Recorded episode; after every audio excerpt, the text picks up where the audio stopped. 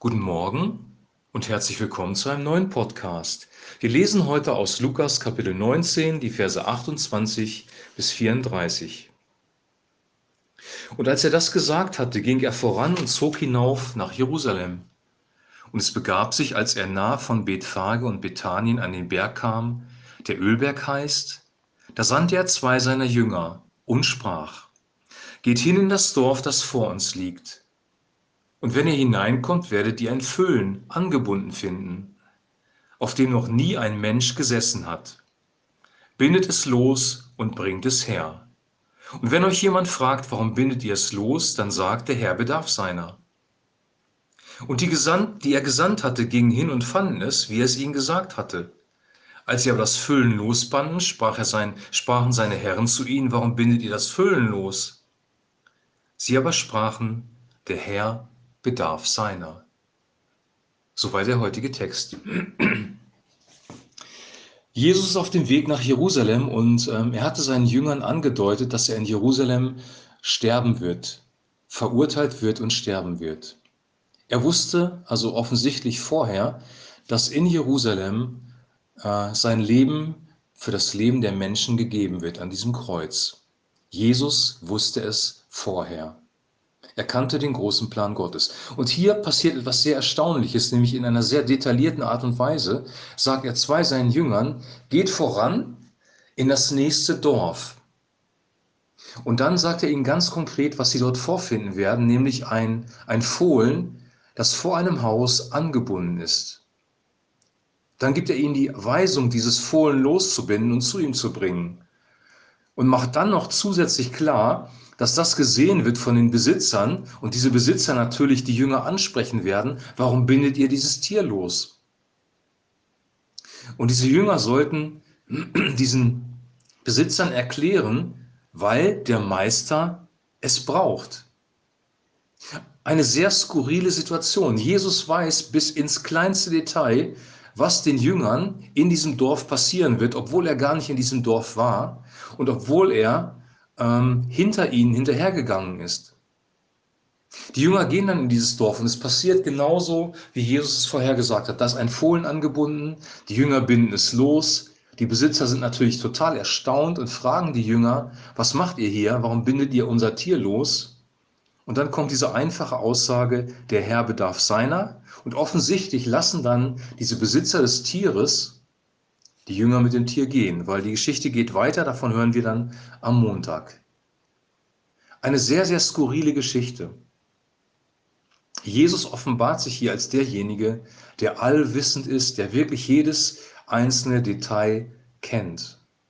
Er hat das schon mal gemacht, als er im Johannesevangelium über einen Mann ausgesagt hat, Nathanael, wahrlich ein Israelit, in dem kein Trug ist. Er kannte das Herz dieses Menschen, ohne ihn jemals vorher gesehen zu haben. Jesus offenbart hier seine Allwissenheit und damit seine Abstammung oder seine Gottessohnschaft, seine Abstammung von Gott dem Vater und seine Gottessohnschaft. Er offenbart, dass er übernatürliche Fähigkeiten hat, die kein Mensch außer ihm besitzt. Die Jünger sind wahrscheinlich sehr erstaunt, und erkennen ein Stück weit mehr, wer er wirklich ist. Wir lesen diese Geschichte heute und ähm, finden die vielleicht ganz nett oder manche stellen sie auch in Frage. Und man muss sich ja die Frage stellen, was hat das heute mit uns zu tun? Ähm, ich glaube, dass die Botschaft in der Geschichte für uns heute sein kann, dass ähm, Gott selber und auch Jesus, der zu seiner Rechten sitzt, der Sohn Gottes, dass, dass Gott selber im Detail weiß, was in unserem Leben passiert. Er kennt die Zukunft, er kennt deine und er kennt meine Zukunft. Ich habe das schon mal in einem anderen Podcast gesagt.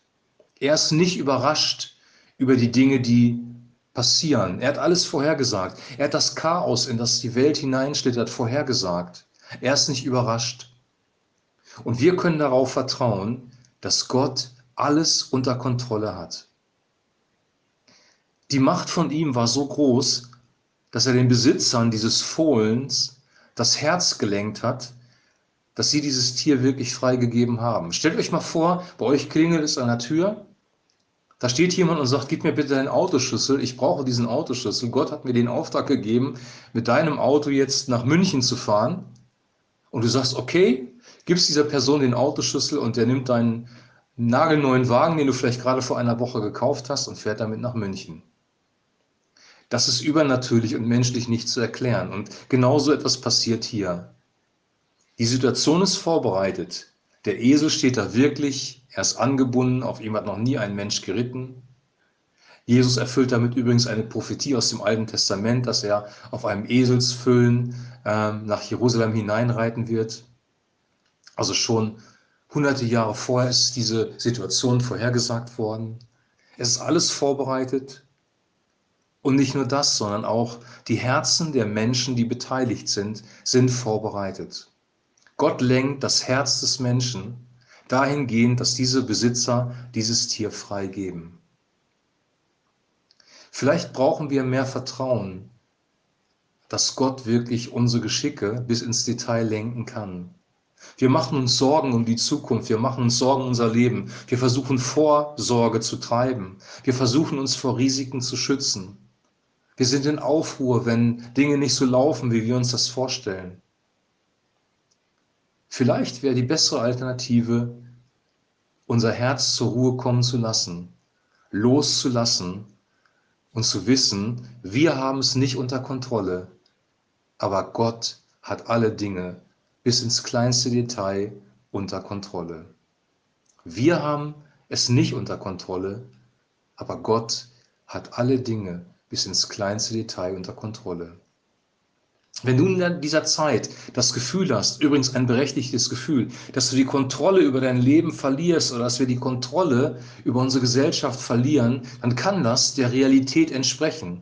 Und wir können die Realität leugnen, uns in, in eine Scheinwelt flüchten, nur noch vor dem Fernseher sitzen und uns schöne Filme angucken, uns abzulenken. Aber wir können auch die Realität ins Auge fassen. Und dann gibt es zwei Möglichkeiten. Wir geraten in Panik, weil wir die Realität sehen oder wir bleiben in der Ruhe und sind im Frieden, weil wir wissen, Gott hat alles unter Kontrolle bis ins Detail.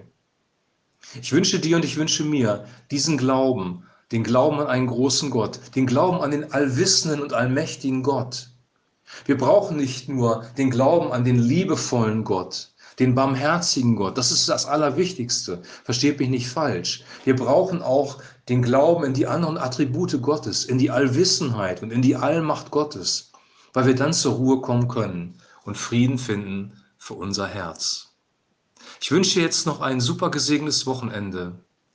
Genieß den Sonntagmorgen und wir hören uns am Montag wieder. Shalom.